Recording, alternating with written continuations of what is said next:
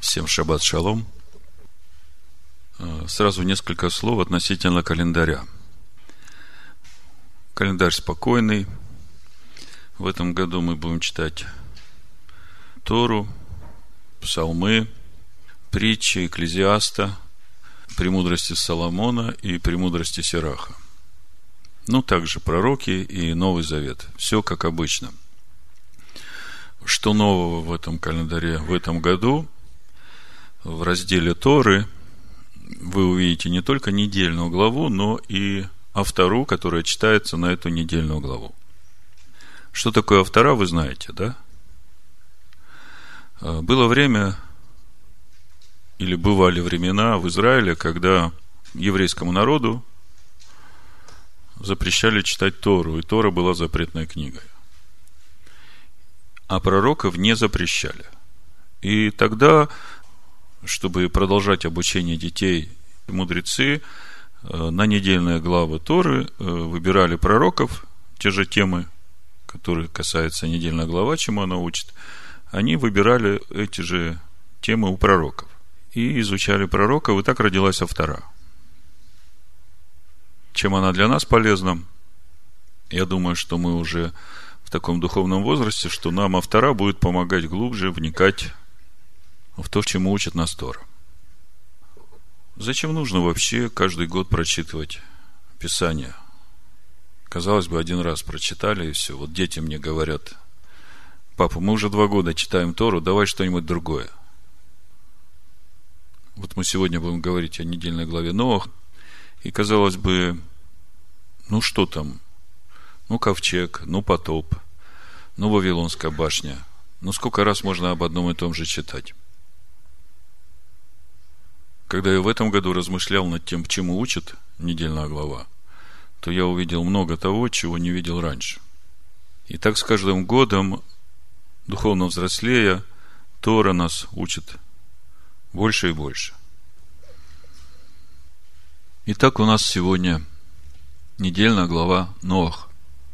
И как я уже говорил в начале, мы из года в год читаем, изучаем все Писания, и в основе изучения всех Писаний у нас как краеугольный камень лежит Тора Моисея, которая дает нам разумение и понимание естества Бога. И каждый год читая, если мы серьезно относимся к этому, размышляя о том, что читаем, мы научаемся чему-то новому, мы находим ответы на вопросы, которые нас интересуют и важны для нас сегодня и сейчас. И удивительное дело, сами эти вопросы, которые возникают в нас, они не случайны. Например, читая сегодняшнюю недельную главу, первый вопрос, который меня заинтересовал, как могло такое случиться, что в семье праведника был один сын, имя которому Хам. В наше время слово Хам на русском языке ругательное слово, да? Но тогда, когда его называли Хамом, э, тогда же это еще не было ругательным словом, правда? И почему вот э, в семье праведника вдруг такой сын? А почему сын сделал зло, а страдать должен за него его сын, а не он сам? Потому что проклятие пало на Ханаана, его сына, сына Хама. Вот такие вопросы меня беспокоили, я э, как бы читаю. Конечно, много других вопросов, которые меня беспокоят – в этой недельной главе. Я постараюсь как бы по возможности и этих вопросов коснуться. Проповедь я назвал, сразу скажу название проповеди, от благодати до ноготы. От благодати до ноготы. В смысле нагий.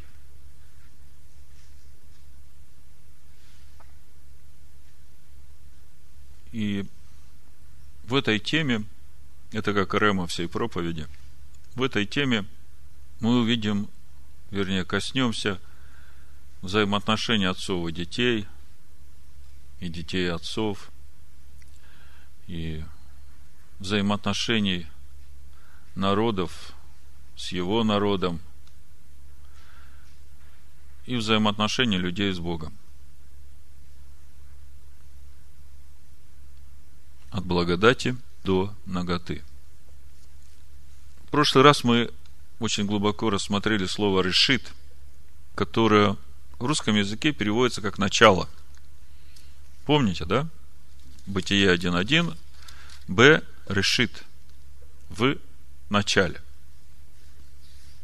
Вы знаете, оказывается, в Писаниях есть начало, которое Божие, в котором уже все есть. А есть еще другое начало, человеческое. И как вы думаете, чем отличаются эти два начала между собой? Вот когда мы разбирали Тору вместе с Наумом, он обратил внимание на одно слово, это в 11 главе книги Бытия, 6 стих. Написано, «И сказал Господь, вот один народ, и один у всех язык, и вот что начали они делать. И не отстанут они от того, что задумали делать. Вот это начали. Удивительно. И написано в 9 главе книги Бытия, 20 стихе. Ной начал возделывать землю. Опять слово «начал» – то же самое, что с народами, которые начали что-то делать. Если посмотреть в 10 стихе, в 10 главе книги Бытие, 8 стих, значит, э, ну, у Хама родился Хуш в 6 стихе, а в 8 стихе Хуш родил также Нимрода. Сей начал быть силен на земле. Опять слово «начал». То же самое, что у Ноя, который начал возделывать землю, там садить виноград. То же самое, что с народами, которые начали что-то делать. Так вот, корень этого слова – халал на иврите. И это совсем не начал. Номер Стронга 2490. Осквернять, нарушать слово, расторгать договор, становиться, начинать быть нечистым, осквернять и так далее. Вот вам и начал. Человек начал. Я сегодня об этом буду подробнее говорить. Я вижу ваше недоумение. Сразу э, мозги начинают кипеть. А что же там на самом деле тогда написано – ну, давайте все по порядку. Я просто как бы показал вам, как можно от благодати прийти к ноготе. А суть ноготы, чтобы вы понимали, о какой ноготе идет речь. Книга Откровений, третья глава, с 14 стиха прочитаю. «И ангелу Лаодикийской церкви напиши, так говорит Аминь, свидетель верный и истинный, начало создания Божия, решит. Знаю твои дела, ты не холоден, не горяч. О, если бы ты был холоден или горяч, но как ты тепл, и не горячий, не холоден, то извергну тебя из уст моих. Ибо ты говоришь, я богат, разбогател и ни в чем не имею нужды. А не знаешь, что ты несчастен и жалок, и нищ, и слеп, и наг. Советую тебе купить у меня золото, огнем очищенное, чтобы тебе обогатиться, и белую одежду, чтобы тебе одеться. Вот сегодняшняя недельная глава, особенно то, что произошло с Нохом, нам даст ответ, как приходит нагота – советую тебе купить у меня золото огнем очищенное, чтобы тебе обогатиться, и белую одежду, чтобы одеться, и чтобы не видна была срамота ноготы твоей, и глазной мазью помажь глаза твои, чтобы видеть. Купить золото огнем очищенное, это дорого стоит или нет? Как? Золото огнем очищенное даром дается?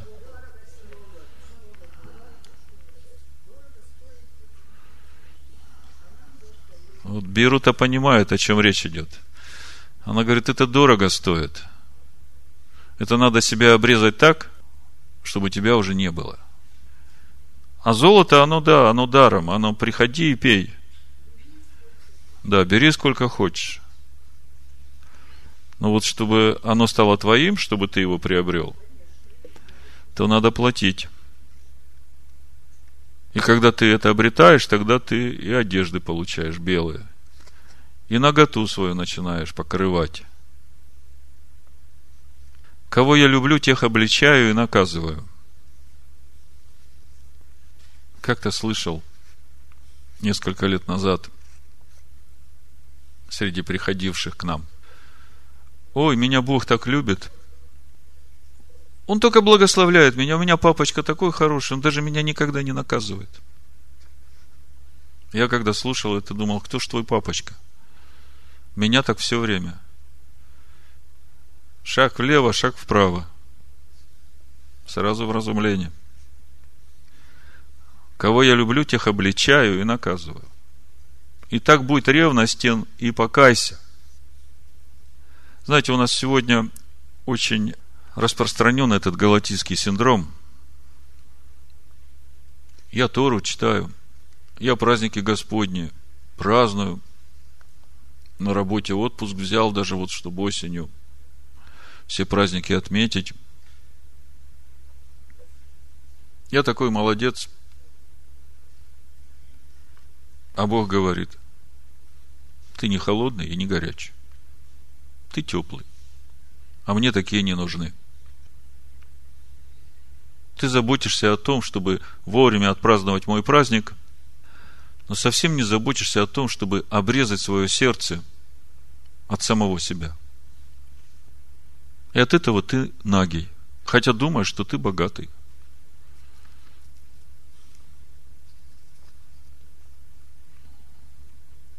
Ну, давайте теперь все по порядку.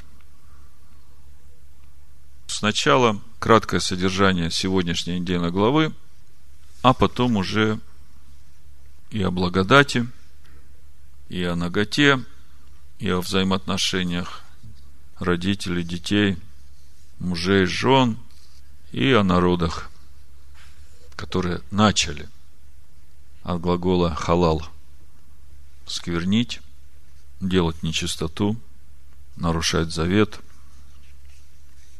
Все по порядку. Бог велит Ноаху, единственному праведнику на земле, в то время построить ковчег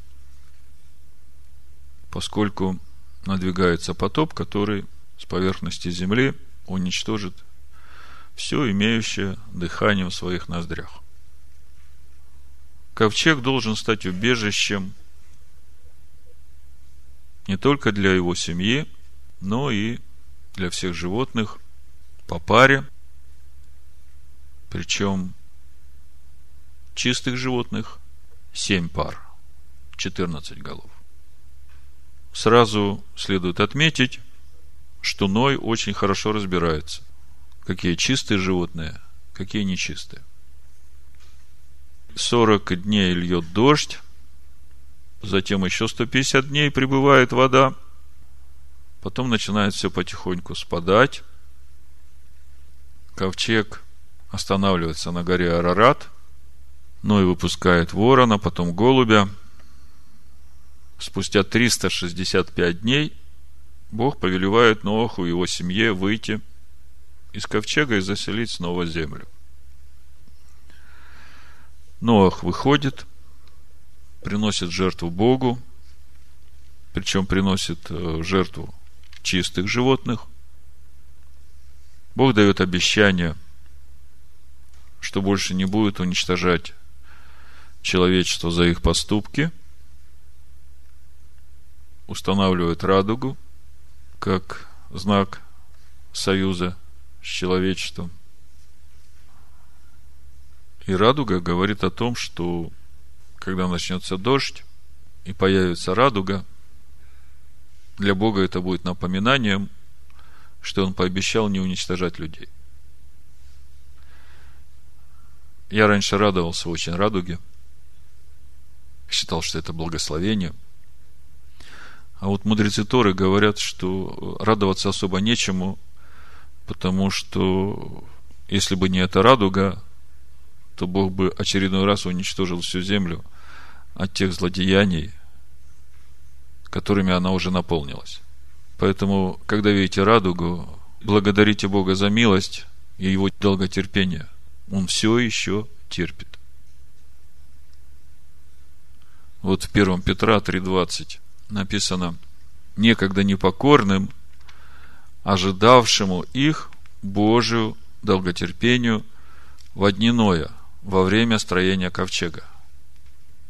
Непокорные, ожидавшему их Божьему долготерпению во время строительства ковчега. 120 лет строился ковчег, а непокорные Божьему долготерпению, видя строительство этого ковчега и слушая проповедь Ноаха, праведника, проповедника правды, как э, во 2 Петра 2.5 написано. И если не пощадил первого мира, но в восьми душах сохранил Ноя, проповедника правды – то есть Ной не только строил ковчег, но он этим строительством он свидетельствовал о том, что дела людей злые, и когда к нему приходили и спрашивали, что ты делаешь, он объяснял, что будет и почему это будет. Вот то, что происходит сейчас в мире, последние 10-20 лет, когда начало проповедоваться истинное Евангелие народам во свидетельство по сути, началось то же самое время, последнее время, долготерпения Божия. Когда народам проповедуется эта правда, именно для того, чтобы они еще могли раскаяться и обратиться к Богу, который все еще милостиво ожидает и долго терпит. Значит, после потопа разрешается людям употреблять в пищу мясо животных. Только кровь нельзя вкушать. Сразу возникает вопрос, всех животных или только чистых? В Торе об этом не написано. Но вы знаете в Торе, что написано? Девятая глава. Бытие решит, шестой стих. Написано, кто прольет кровь человеческую, того кровь прольется рукой человека, ибо человек создан по образу Божию. Простая логика. Если Ной знает, как отличить чистых животных от нечистых, и по понятным причинам он приносит Богу в жертву чистых животных. Видимо, Ной тоже знает, что Бог нечистых животных в жертву не принимает. То если человек сотворен по образу Бога, может ли он себе позволить делать что-то, что Богу неприятно?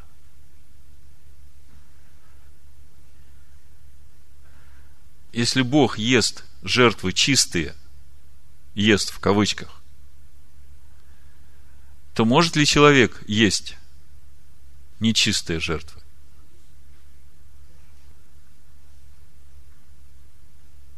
В храме, когда храм стоял, Богу в жертву приносили чистых животных. И от этих жертв ели священники, и те, которые приносят эти жертвы. Если почитать книгу Маковеев, то осквернением всего храма было и жертвенника в том числе, было именно принесение греками именно свиньи в жертву. И этой кровью свиньи были облиты все свитки и все сосуды для богослужения. И вот скоро у нас будет праздник Ханука. Это именно в те времена происходило, когда нашли один сосуд, который не сквернен был этой свиной кровью. И вы помните Хану и ее семь сыновей, которых заставляли есть свинину на глазах у всех, и которые готовы были умереть, но не прикасаться к ней. Это я к тому, что уже здесь можно увидеть, что если человек образ Бога, то он не должен себе позволять то, что не угодно Богу. Вы согласны со мной? Просто. Потом Ноах насаждает виноградник, и мы эту всю ситуацию разберем подробнее. Пьянеет от вина, открывает свою наготу. Шем и Иофет покрывают наготу своего отца. И вот здесь сразу готовые рецепты взаимоотношений детей и родителей. Учитывая то, что нагота – это не просто то, что ты снял одежду, а речь идет о духовной наготе. Речь идет о нечистых поступках, бесчестящих имя Бога, поступках, которые нарушают Слово Божие и разрушают завет с Богом, то дети, которые наследуют благословение, они поступают так, чтобы покрыть наготу своего отца.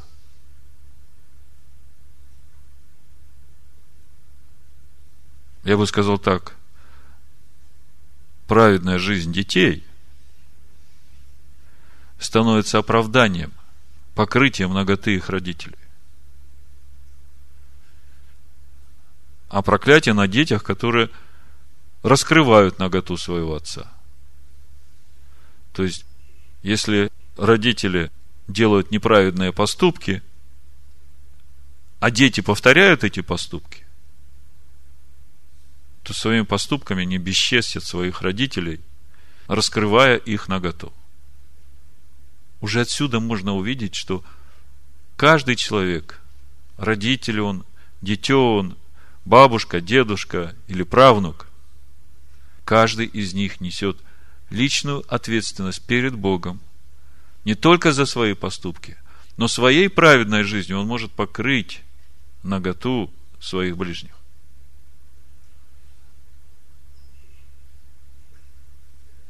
Десять поколений проходит – после того, как Новых вышел на землю, семья увеличилась, внуки, правнуки, десять поколений уже. И что они начали делать? Вы уже знаете, что корнем слова «начали» является глагол «халал». Нечистота, бесчестие, нарушение слова, разрушение завета – вот что они начали делать. И мотивация – сделать себе имя, построить себе город.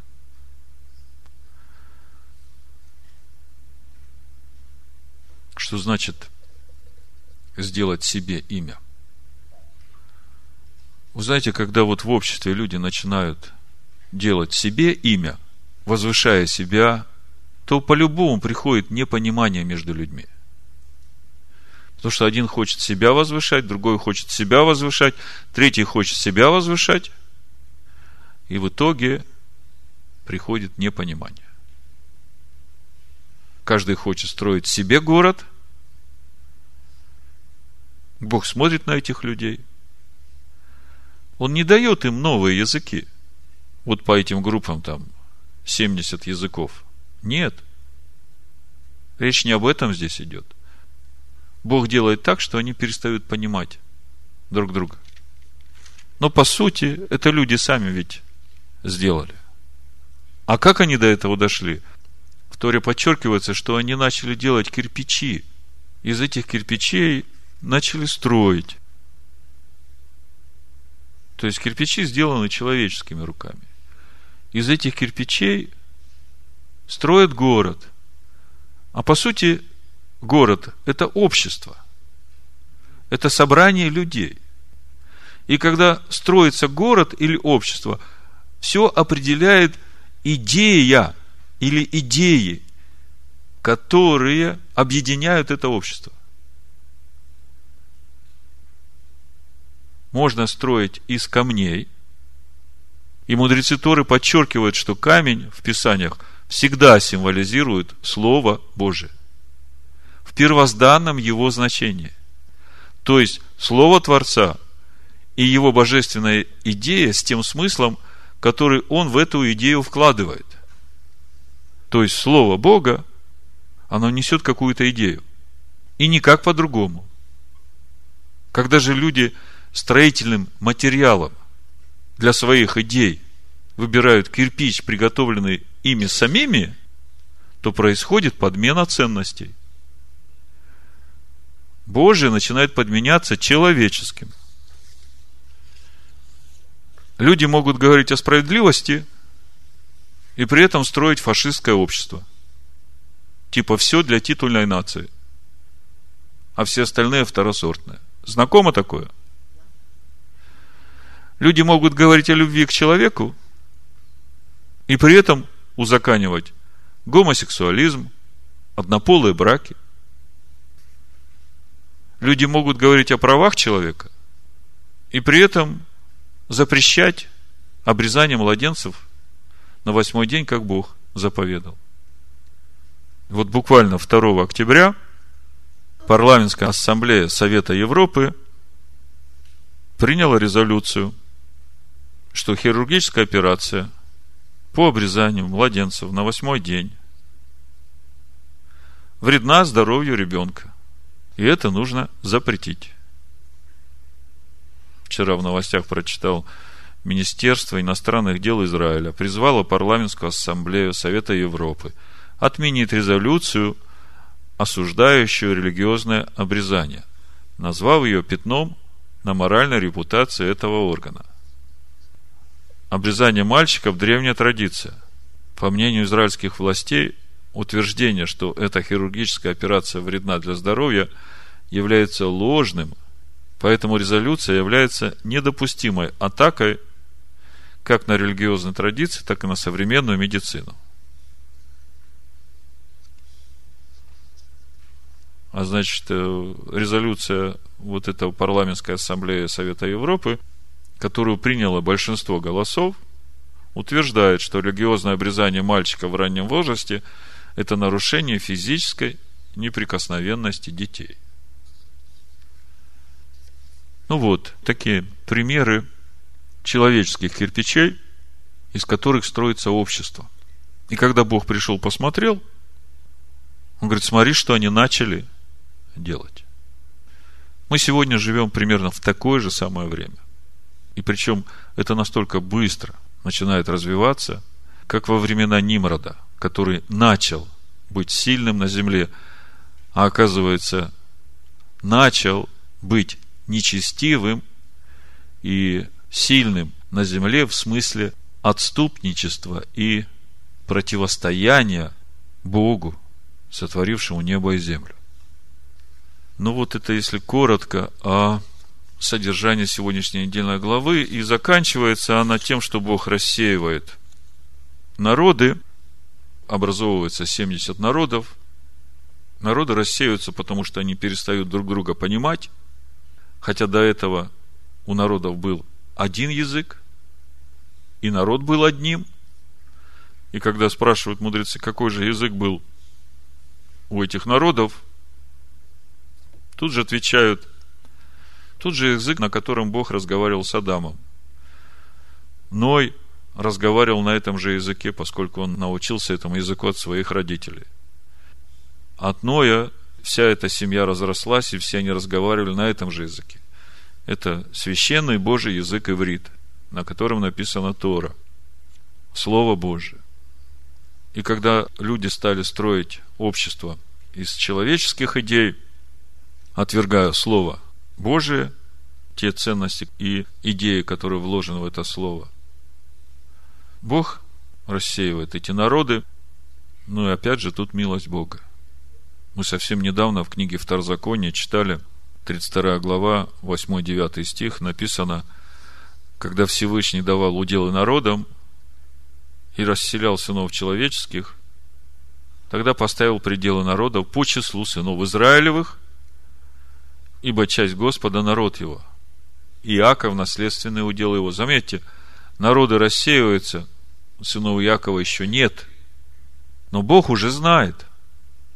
По сути, сегодняшняя недельная глава заканчивается именно тем, как в мир приходит Авраам, который и становится родоначальником этого народа, через который Бог по милости своей даст возможность всем народам снова вернуться к истинным ценностям, к камням и к одному языку, то есть возможности начать понимать друг друга. Поставил пределы народов по числу сынов Израилевых. Вот такая большая недельная глава охватывает много вопросов, и, конечно, трудно в одной проповеди обо всем поговорить. И, как я уже говорил в начале, проповедь я назвал «От благодати до ноготы». Несколько слов о благодати. Как вы понимаете слово «благодать», я знаю. В Бытие 6.8 написано «Ной же обрел благодать пред очами Господа». Я вдруг задумался, что значит обрел? Я все время думал, что благодать это же просто так дать.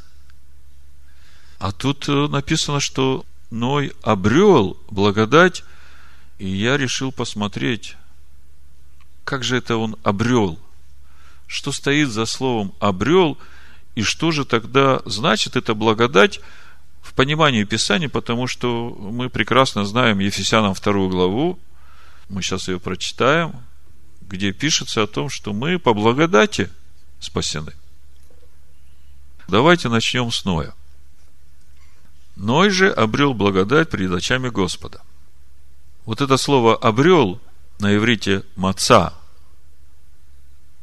«Маца». Почти как «маца».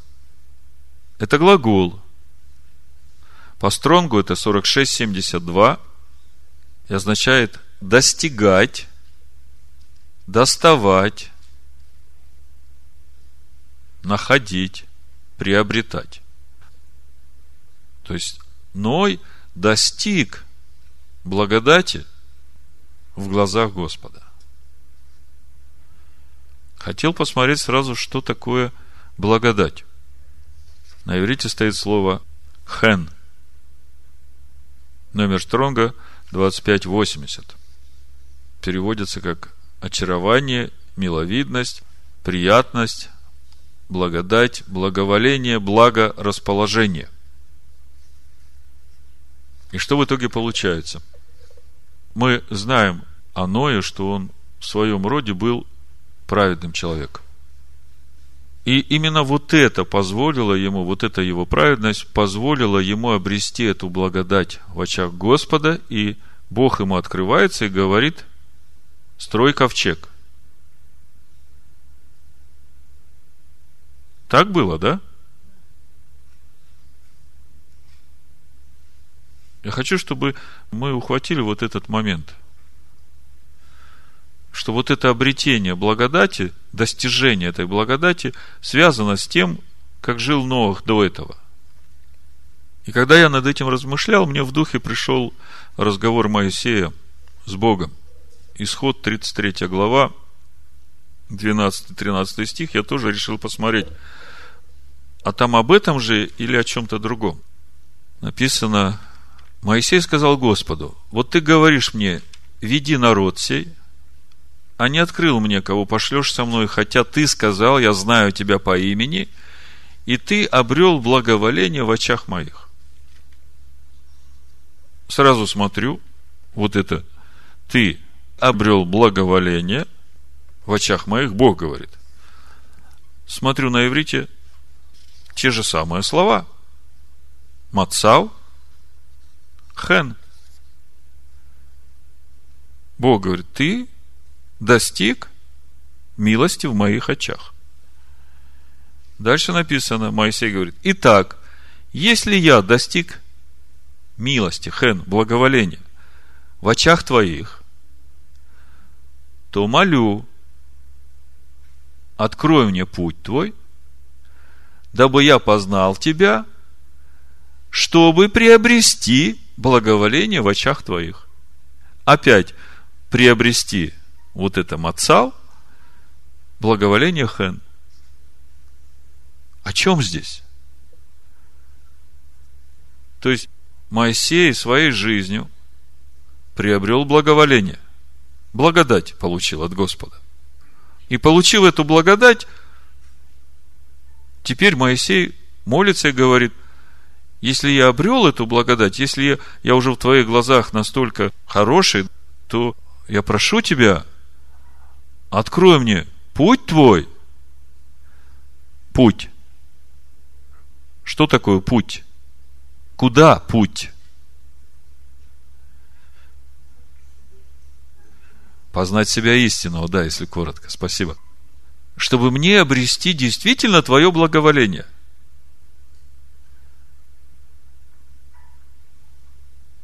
Если я обрел благоволение в очах твоих, то молю, открой мне путь твой, дабы я познал тебя, чтобы приобрести благоволение в очах твоих. Оказывается, получить благодать от Господа. Но Моисей, мы знаем, как он получил эту благодать от Господа. В Новом Завете эту благодать от Господа получить можно гораздо проще. Не как Моисею. Можно просто поверить в то, что Сын Бога, Иешуа, умер за твои грехи. Но когда ты получил эту благодать, то ты для чего ее получил? Вот тут вот начинается самое важное, потому что можно от этой благодати прийти не в благодать, а в наготу. Понимаете? Почему в наготу мы сейчас будем говорить о Нохе? Вы увидите, как это произошло. И почему это произошло. Давайте прочитаем Ефесянам, потому что тем, кто будет слушать, им ближе Новый Завет. Ефесянам 2 глава с 1 стиха по 10. То есть идею вы уловили. Но и обрел благодать у Господа. И Бог ему говорит, строй ковчег. Я всех уничтожу, а тебя спасу с твоей семьей. Моисей тоже обрел благодать у Господа. И Моисей, когда обрел эту благодать, он на этом не останавливается. Он говорит, Господи, если я обрел у Тебя эту благодать, то я прошу Тебя, открой мне путь Твой, дабы мне познать Тебя. И именно это познал Тебя, запечатает это обретение благодать. Понимаете?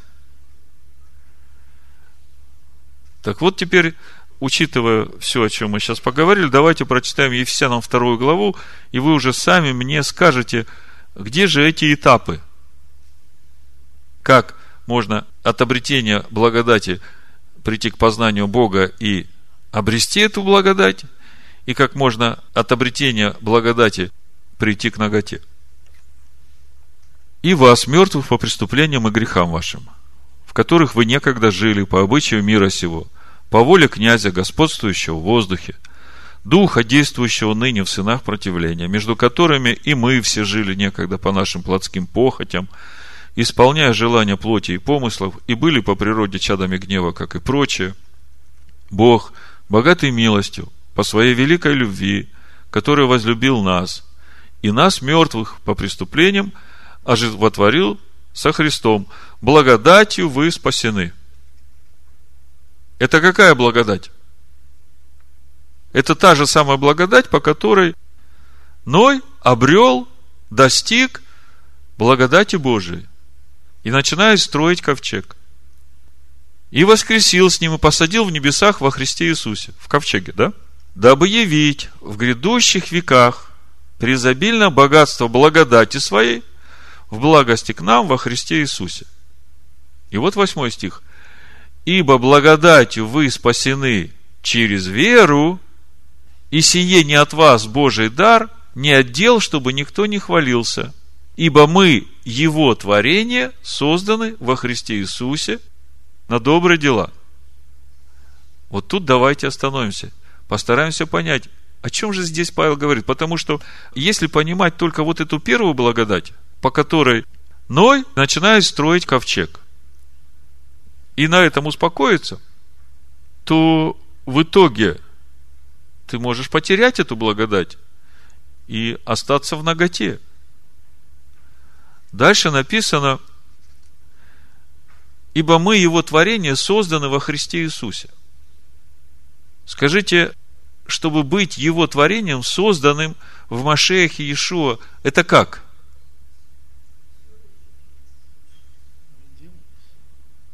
Как? Ну, родил он нас именно по первой благодати, когда мы через веру в Иешуа Машеха возродились. Ну вот когда мы возродились, Моисей приходит и говорит, Господи, если я уже обрел вот эту благодать у Тебя, то молю Тебе, открой мне путь Твой, дабы мне познать Тебя. Вот когда я познаю Бога, то что со мной происходит – в контексте 10 стиха, его творение создано во Христе Иисусе. Что происходит, когда я начинаю познавать его, идя его путем? Машех начинает во мне расти. Да? Бог во мне начинает взращивать Машеха. Это то, о чем Моисей молился, получив вот эту благодать спасения, да? И в конечном итоге, как это проявляется в нашей жизни?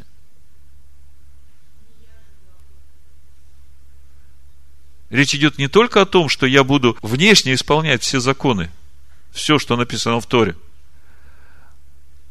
а речь идет о том, чтобы я свое сердце обрезал от своего орла, чтобы Бог стал жить во мне.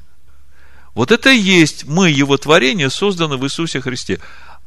А это же как работает – когда я из года в год обрезаю себя. И в Йом-Кипур Бог смотрит, ага, ты однозначно обрезал себя или так? Чуть мне, чуть тебе.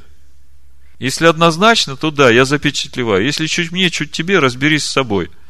Придешь через год. Конечный результат какой? Я умер для себя, Бог живет во мне. Я новое творение. И это путь моего духовного роста, скажем так, путь духовного роста Машеха во мне, Сына Божьего.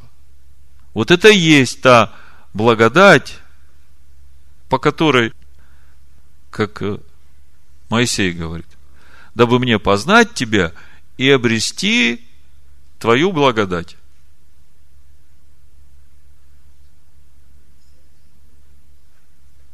Значит, возвращаемся к Ноху. Бытие 6.8. Ной же обрел благодать пред очами Господа. И мы теперь понимаем, что через наше покаяние перед Богом и принятие Ишуа Машеха в свое сердце как своего Спасителя, мы обрели благодать у Бога. Обрели благодать у Бога для чего? Чтобы строить ковчег – чтобы Бог открыл нам свой путь и нам познать Его. И в итоге мы обретем это благоволение и станем Его творением в Машехе Иешуа. И в веках, когда придет новый мир, мы будем этим творением, и мы будем славить Бога за Его милость, явленную нам. И то, что Он в нас сотворил, именно сотворил через веру, через нашу веру в Его Слово не в человеческие кирпичи, а в Его Слово. Которое вот мы сейчас разбираем и пытаемся понять, чему это Слово учит сегодня нас.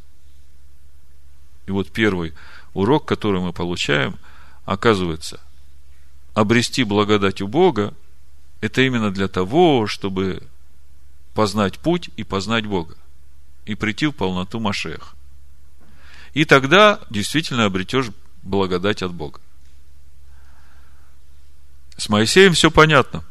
Возвращаемся к Новаху и смотрим. Ной обрел благодать у Бога. Ной построил ковчег. Ной собрал всю семью, достиг новой земли. Ну, земля, в общем-то, та же, небо тоже. Речь не идет о восьмом дне. Пока все то же.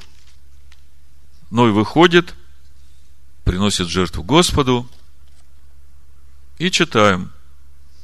Бытие 9.20. То, о чем я уже говорил вам в начале.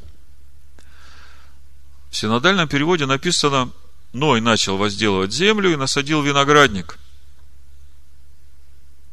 Когда я смотрю, что написано на иврите, Веяхел, опять это слово от глагола халал, и осквернился Ноах, Иш Гаадама, и осквернился Ноах, человек земли –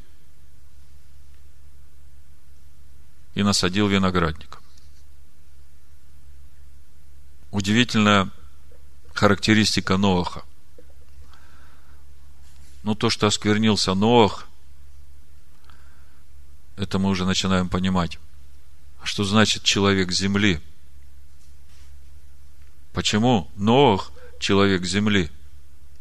В 89-м псалме в синодальном переводе, в первом стихе, можно прочитать молитва Моисея, человека Божия, русский перевод.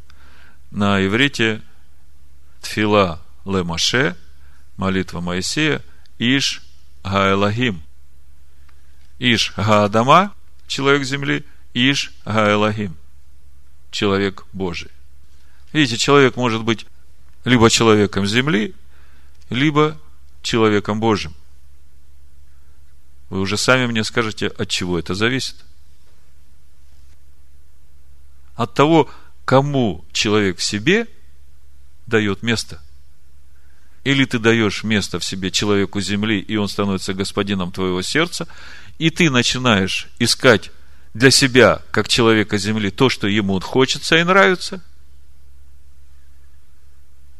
Скажите, откуда у Ноаха взялся виноград? Ведь Бог все уничтожил, будем так говорить. Да, ответ очень прост. Он с собой взял. Скажите, там в мире, откуда он пришел, там рос виноград? Там люди делали вино? Там люди пили вино? Я думаю, что пили. И семена с собой, я думаю, не семена, а лозу. То есть для Ноя возделывание винограда, изготовление вина и употребление вина – это не было что-то новое.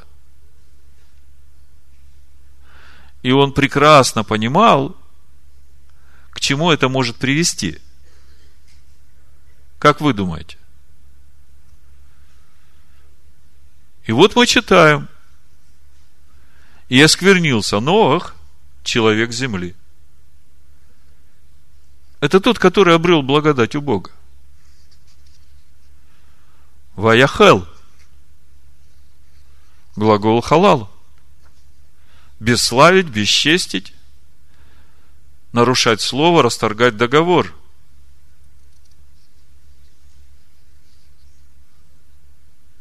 И дальше. 21 стих. В синодальном переводе мы читаем.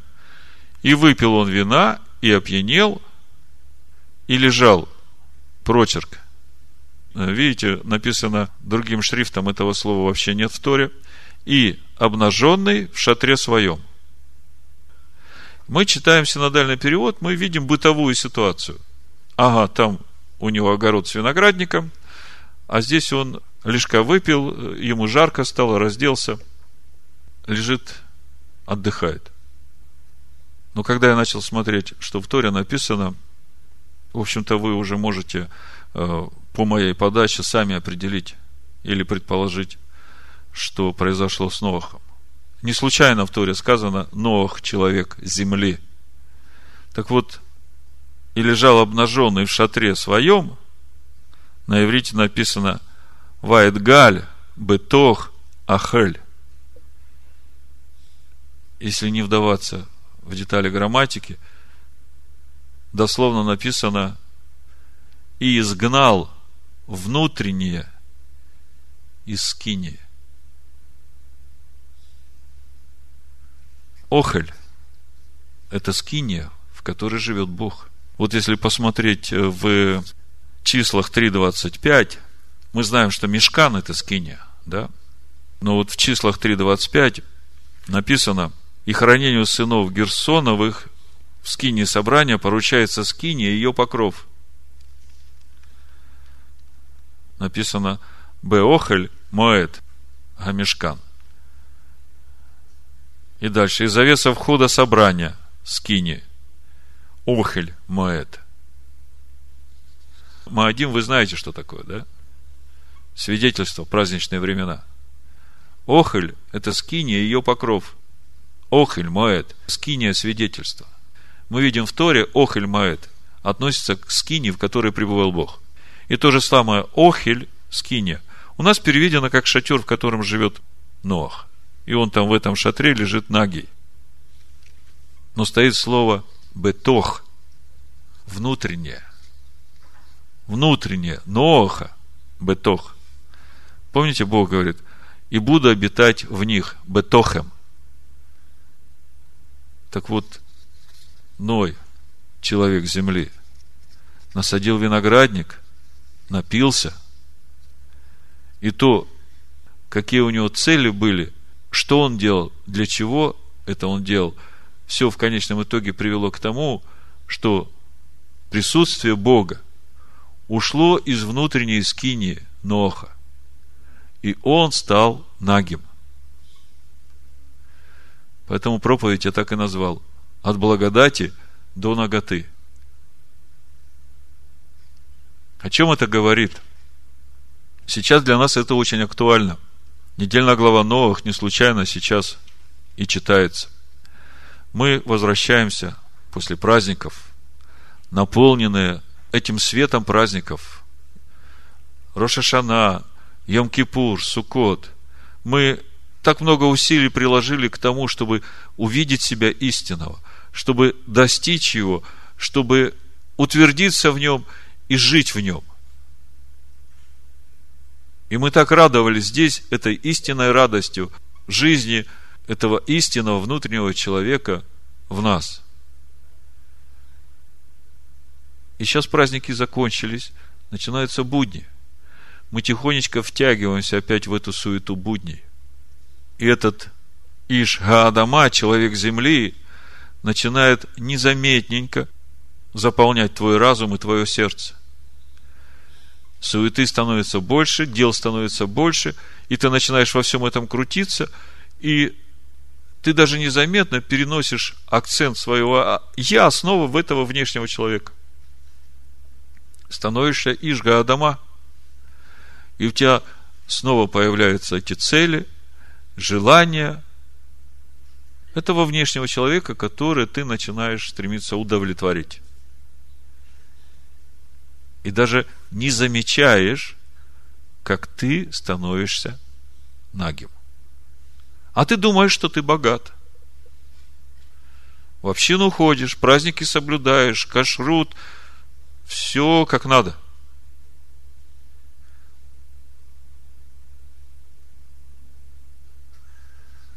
Что же в итоге мы имеем? Ну и проснулся. Я не буду сейчас говорить то, что сделал хам. Если вы хотите узнать, что он там сделал, почитайте комментарии мудрецов Торы. Мне достаточно того, что написано, что когда Ной проснулся, пришел в себя и увидел, что с ним сделал Хам, и узнал, что сделали с ним его сыновья Шем и Иофет, покрыв его наготу. Ной проклял Хама, вернее, не Хама, а его сына, Ханаана. И благословил Шема и Иофета. Заметьте, это, можно сказать, прародители всех сегодня населяющих землю народов. И от каждого из этих праотцов на земле живут люди, народы, и несут на себе вот это благословение и проклятие Ноя. Ну, вы все знаете благословение Ноя. Благословен Бог Шема. Шем – это имя. Гашем. Так называют Бога. Благословенное имя. Ашем. И вот Шем, он носитель этого имени. Тот Малхицедек, о котором мы будем читать в следующей недельной главе, когда на встречу Аврааму выйдет царь Салима, Малхицедек, как говорят мудрецы Торы, это и есть Шем, священник Бога Всевышнего. От Иофета заселилась, ну, по сегодняшним понятиям, это вся Европа, в том числе и греки, и греческая культура. И мы видим, что в конечном итоге Иофет вселится в шатры Шема. Я говорю о том, как народы будут возвращаться к пониманию друг друга и становиться одним народом, возвращаться к Богу. Но для Хама тоже есть решение, и это мы видим в 15 главе Евангелия от Матвея, когда приходит к Иешуа женщина-хананьянка. Это именно та женщина, потомок вот этого Ханаана, сына Хама, которого проклял Ной. И казалось бы, что с таким благословением в кавычках уже как бы нет никаких надежд на то, чтобы можно было обрести благодать у Господа. Давайте откроем Матвея, 15 главу, и я прочитаю, потому что я хочу сказать, что милость Бога, она превыше небес, и Бог хочет, чтобы все люди достигли познания истины и спаслись. И Бог однозначно показывает, где искать эту истину и что нужно для этого. Вот смотрите, Матвея, 15 глава, 22 стих. И вот женщина хананьянка, вышедшая из тех мест, кричала ему, «Помилуй меня, Господи, сын Давидов, дочь моя жестоко беснуется». Заметьте, беснуется дочь, а женщина просит милости к себе. Мы как-то очень подробно разбирали эту тему ответственности родителей за своих детей – Сегодня можно часто видеть безответственность родителей, которые отвергают своих детей по причине того, что они беснуются. Женщина-хананьянка так не поступает. Она понимает, что проблема ее дочери именно из-за нее. И она говорит, помилуй меня, Господи. Но он не отвечал ей ни слова – и ученики его, приступивши, просили его, отпусти ее, потому что кричит за нами. Вы представьте, Ишуа идет с учениками. Женщина идет вслед за ними и кричит, Господи, помилуй меня, дочь моя беснуется. Ишуа идет, вообще не реагирует. Ишуа – это тот, который льна курящего не угасит трости надломленной не переломит. Вообще удивительная реакция, да? Казалось бы, он тут должен был сразу остановиться и что-то предпринять. Ишуа ничего не делает. Ученики начинают его говорить, ну что ж ты, помоги ей. То есть ученики более жалостливые оказались, да? И что Ишуа отвечает? Он же сказал в ответ, я послан только к погибшим овцам дома Израилева. Она, подошедши, кланялась ему и говорила, Господи, помоги мне. Он же сказал в ответ, нехорошо взять хлеб у детей и бросить псам. Вот если бы кто-нибудь сегодня из нас подошел к Иешуа и говорит, Господи, дочь моя беснуется, помоги мне. То есть в этом все раскаяние уже. А Ишуа говорит тебе, у меня для псов хлеба нет. Как бы ты реагировал?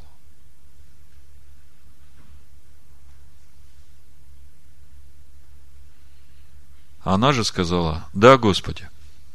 Но и псы едят крохи, которые падают со стола Господ их. Вот такое смирение, вот такое упование, отсутствие всякой гордости, отсутствие всякого превозношения не перед Богом, не перед Его Сыном, не перед Его народом. Если посмотреть сегодня даже на христианство – сколько превозношения над сыновьями Якова. Гордых, самодостаточных, превознесшихся. А Ишуа говорит, а я послан только к погибшим овцам дома Израилева. К этим десяти коленам сыновей Якова. А для псов у меня хлеба нет – Но если ты поймешь, что нигде больше, ни у кого ты не найдешь этого хлеба, который даст тебе спасение, и не смиришься, и не укротишь свою гордость и превозношение, и не станешь такой же, как Руфь, которая сказала, твой народ мой народ, твой Бог, мой Бог. Ну вот. Ну и проспался от вина, узнал, что сделал над ним меньший сын его, и сказал, проклят Ханаан, раб рабов будет он у братьев своих. Потом сказал, благословен Господь Бог Шема, Симов, Ханаан же будет рабом ему. Да распространит Бог и Афета, и да вселится он в шатрах Симовых. Ханаан же будет рабом ему. Мы видим здесь, в этом благословении, весь путь человечества в обретение благодати. Нету других путей. У Бога только один народ. У Бога только один язык. И только Божье Слово, а не человеческие кирпичи, открывают путь к познанию Бога Авраама, Ицхака и Якова. Ну, еще несколько слов о взаимоотношениях отцов, детей, внуков. Как я уже говорил, много есть тем, о которых говорить, но меня больше всего беспокоила вот в этом году эта проблема. Как могло такое случиться, что в семье праведника Ноя вдруг появился такой сын, который обесчестил своего отца, надругался над ним и попал под проклятие, вернее, подставил под проклятие своего сына. Почему проклятие не пало сразу на Хама, вы знаете. Знаете почему? Потому что в начале 9 главы мы читаем, что Бог благословил Ноя и сынов его. Вы знаете, когда Бог благословляет, то Он уже это благословение не отнимает. Весь вопрос в том, что ты будешь делать сам с этим благословением, получит ли это благословение по наследству твои дети или нет, от тебя зависит. Поэтому Ной не мог проклинать Хама, потому что Бог его благословил. Но вот поведение самого Хама – привело к тому, что проклятие пало на его сына. Это очень легко можно э, проецировать на наши сегодня взаимоотношения с Богом. Многие из нас верующие в первом поколении. То есть их родители были неверующими людьми.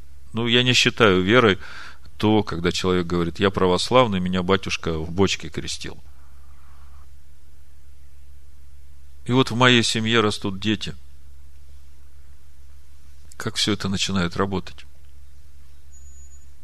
Мы только что говорили, Ноах, Иш, Гаадама дал себе свободу.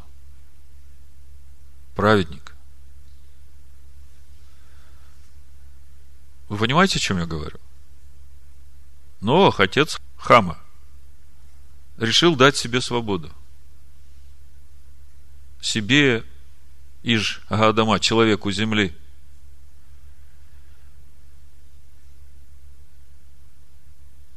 и начал от глагола халал бесчестить. Это сразу развязало неправильные вещи в детях. И тот, который был самый слабый, скажем так, потому что они же все росли в том мире, который Бог уничтожил. Они все это видели и понимали, что это плохо. Но когда они начинают видеть, что их отец дает место Ижга Адама, человеку земли, то это уже автоматом начинает как бы развязывать в детях те же самые неправильные вещи. Вы понимаете? То есть ответственность родителей за детей. Если ты праведник, а знаете, нам э, иногда свойственно, вот мы, проходя через все праздники осенние, много работали духовно, во многом себе отказывали, и тут вроде бы как все. Вот залез на новый духовный уровень. А сейчас можно немножко расслабиться. Да. Дать место этому Ижга Адама, венца выпить до потери сознания или еще чего-нибудь такого позволить. Да хоть что. Самое малое осквернение или нарушение – слова или завета, возникнут проблемы не только у тебя. Но ты сразу бросаешь тень на своих детей. Нехорошую тень. Дети смотрят на отца и говорят себе, но если он так поступает, так почему я не могу? У отца одна проблема, у сына другая проблема. Но вы понимаете, как это духовно работает? Другое дело, что все равно Бог спрашивать будет и у отца, и у сына за их поступки. И мы видим, что даже несмотря на то, что Нох открыл свою наготу, остался без Божьей славы, Шем и Иофет пришли и покрыли его. Они, как бы, делая добрые дела, они закрыли эту наготу своего отца.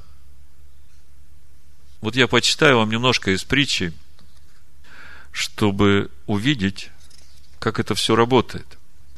Чтобы увидеть, что ответственность в семье отцов, жен, детей, внуков, правнуков.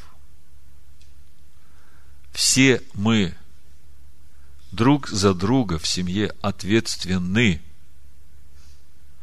во-первых, в том, чтобы не давать повода, чтобы не приносить халал в свою жизнь, не начинать что-то человеческое, что оскверняет имя Божие, Слово Божие.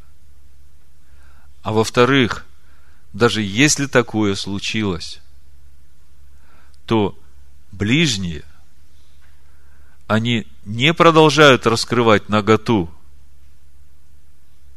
своего отца, а должны сделать все, чтобы покрыть эту наготу своей благочестивой и праведной жизнью. Значит, смотрите, Притчи, 17 глава, 6 стих. Написано, венец стариков, сыновья сыновей. То есть их внуки. Это венец стариков. Значит, смотришь на внука и видя то, как он живет, что он делает, если он благочестив и праведен, то это для тебя, как деда, венец. Ты не напрасно прожил свою жизнь. А дальше написано, а слава детей – родители их. Что значит слава детей – родители их? Вы много раз в Писаниях встречаете слово «слава». Я вам скажу просто. Слава – это видимое отображение или проявление сущности того, кому принадлежит эта слава. Ну, мы все прекрасно знаем это место из 2 Коринфянам, 4 главы 6 стиха, где написано, «Потому что Бог, повелевший из тьмы воссеять свету, озарил наши сердца, дабы просветить нас познанием славы Божией в лице Ишуа Машеха».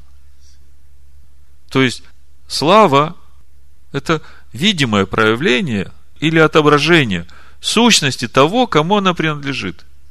Вот смотрите, слава детей, то есть то, что они отображают, посмотришь, как ведут себя дети, и понимаешь, что этому их научили их родители. Не школа, не улица – Сегодня очень распространенное такое понятие обвинять во всем школу и обвинять во всем улицу. Я вам скажу, что школа и улица – это для детей как поле битвы, где они могут устоять только благодаря тому, какая слава родителей. Или по-другому, то, какие родители – чем они живут, как они живут, какие взаимоотношения дома, какие ценности дома, какие бога на стенках висят, или с каким Богом они ходят в сердце своем. Почему я говорю о богах, которые на стенках висят? У Исаия в 22 главе Бог говорит, я этот гвоздь, на котором там вся ваша слава висит, я его выдерну, и вся ваша слава рассыплется. Поэтому слава детей, родителей их. Вы теперь понимаете суть славы? Отображение сущности того, кому она принадлежит. Вот я смотрю, как дети ведут себя, я понимаю, что у них происходит дома. Как ведут себя родители. Понимаете, что значит слава детей, родители? 1 Коринфянам 11 глава, в 7 стихе написано, «Итак, муж не должен покрывать голову, потому что он есть образ и слава Божия». Подчеркни слово «есть». А жена есть слава мужа. Что значит жена есть слава мужа? Вы знаете, это духовный закон. Это началось еще с бытие второй главы, когда Бог решил сделать Адаму помощника соответственного ему. Бытие 2.18. Сотворим ему помощника, соответственного ему. Вот это соответственного на иврите кинагдов. В общем, негет. Против, напротив, как зеркальное отражение. То есть, муж смотрит на свою жену, и видит себя. Жена – слава мужа. Если муж есть образ и слава Божия, то тогда у него нет проблем с женой.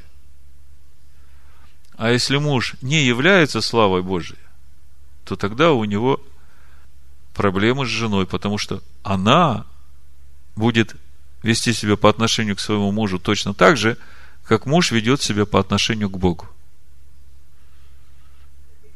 Как-то слышал разговор двух мужчин. Один другому говорит, что ты будешь делать? Уже третий раз женюсь, и как бы женюсь, и вот думаю, что ну вот этот раз будет э, все лучше. Но если бы не надеялся на то, что будет лучше, так и не женился бы. Но все-таки есть какое-то желание, какая-то надежда будет лучше. Он говорит, и что ты думаешь? Каждая следующая жена, она хуже, чем та, которая была до этого. Я думаю, бедный ты человек. Если бы ты знал, что проблема не в жене, а проблема в тебе. И что в сравнении с первой женой ты стал уже в три раза хуже, женившись в третий раз. Жена – слава мужа. Жена – соответственная ему. Она помощник, она по-любому помощник. Потому что Бог сделал помощника Адаму для того, чтобы помочь не носки стирать, не борщ варить, а помочь мужу прийти в образ и подобие Бога.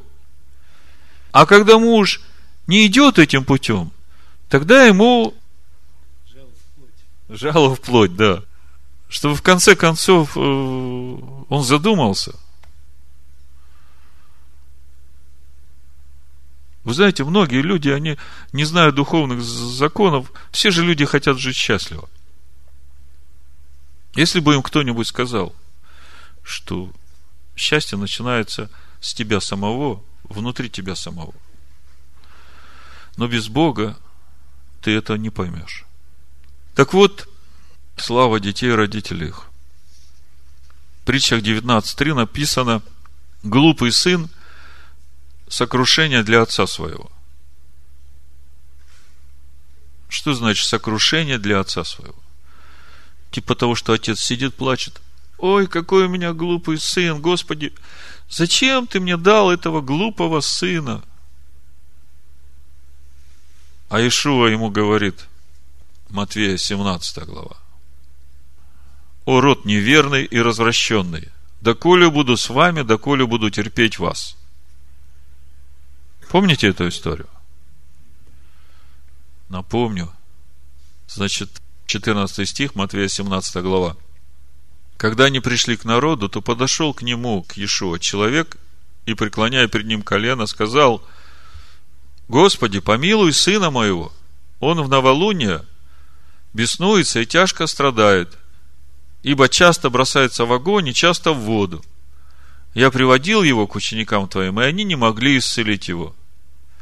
Ишуа же, отвечая, сказал, «О, род неверный и развращенный, да коли буду с вами. Кому это он говорит? Это он сыну говорит? Или отцу? Там с сыном даже говорить нельзя, он там в вагоне в воду бросается. А этот приходит, говорит, Господи, помилуй сына моего. Вы помните, как Хананиянка подошла к нему, просила? Дочь беснуется, а она просит о ком? Кого помиловать? Ее помиловать. Потому что она четко понимает, откуда проблема началась. А этот приходит, на колени падает, праведник такой. Господи, мой сын беснуется. Сделай, что можешь. А Ишуа смотрит на него и говорит, род неверный и развращенный. Кому говорит? Отцу говорит – доколе буду с вами, доколе буду терпеть вас, приведите его ко мне. Глупый сын – сокрушение для отца своего. Сокрушение в том плане, что свидетельство о неверности и развращенности самого отца. А дальше написано, сварливая жена – сточная труба. Я хочу подчеркнуть, не водосточная труба. Это было бы еще как-то кошерно. Канализация. Вот это сточная труба.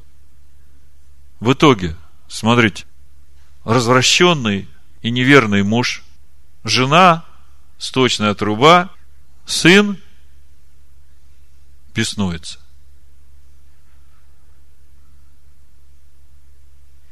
Скажите, откуда могло бы начаться исправление или исцеление этой семьи? Да с любого места. Потому что каждый отвечает за себя перед Богом.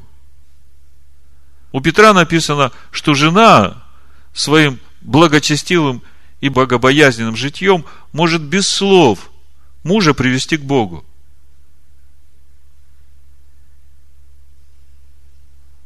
Ашем и Иофет пришли и покрыли наготу своего отца.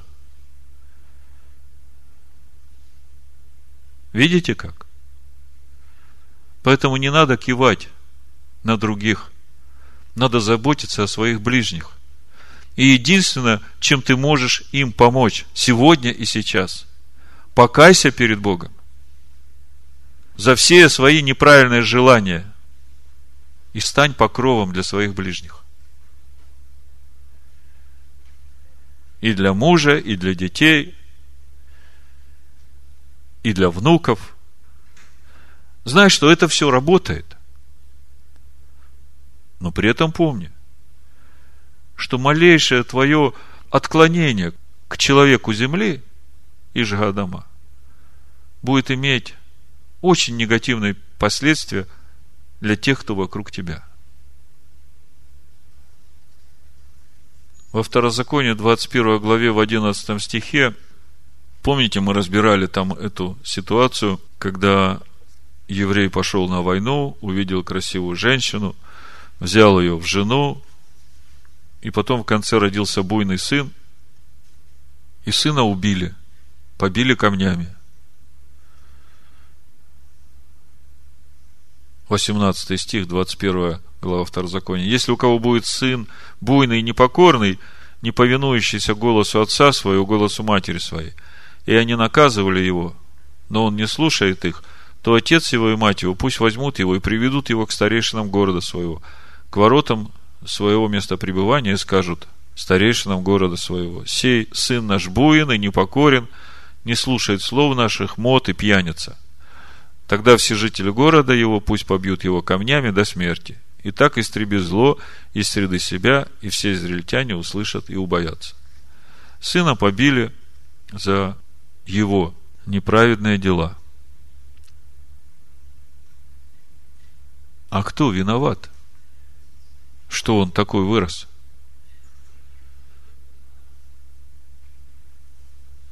И кого же надо было тогда побить?